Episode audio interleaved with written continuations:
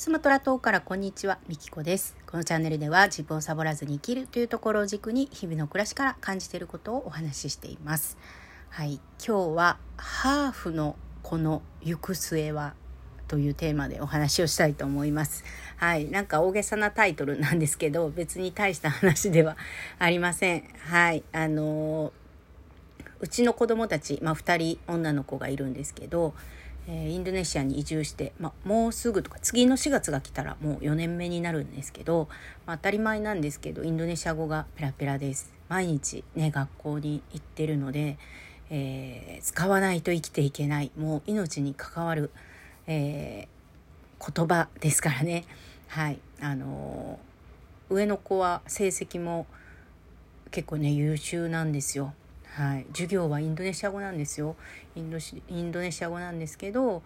まあ、あのそれなりに、えー、成績もいいんですね。で今家庭内の会話は兄弟は、えー、半分以上が多分インドネシア語ですね。で私に対しては、まあ、絶対日本語で話してくれるんですけど、えー、パパと話す時もインドネシア語が多くなってます。はい、こんな風になるとは思ってなかったので私の中でものすごいびっくりしてます。で同じランプン州にいる日本人のとこの子供は親にはね絶対日本語で話すんですってそれは父親にも母親にも。で父親がねそこもインドネシア人なんですけどあのお父さんに話す時も絶対日本語で話してるって言ってて。でうちはお父さんに対してはインドネシア語でなぜか話してますね。はい、だから家の中はインドネシア語が結構飛び交ってるんですけど私は喋らないっていう。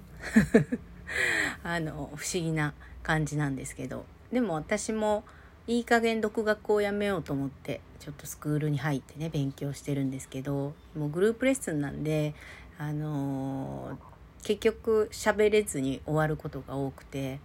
個人レッスンに変えようかなと今思ってるところです。はい、で、まあ、子どもの頭の中ってどうなってるのかなって、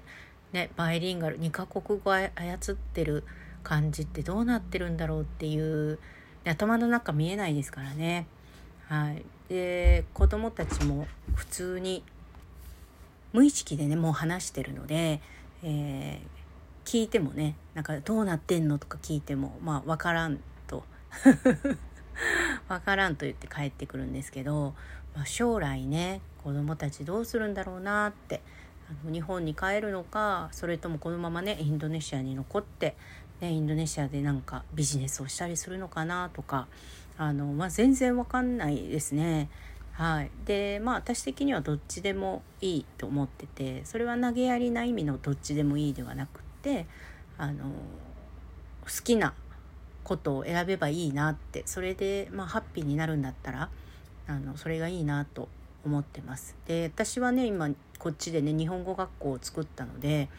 多分こっちに根付くことになりそうなんですけどこううまく先生が雇えたりとか先生をね増やすことができたら私もちょっと 2, 2拠点生活をしたいなと思ってるんですけどはいまあ子供たちはねこの先どうなっていくんだろうっていうのをねふと思ったのでそんな話をしました。はいということで最後までお聴きいただきありがとうございました。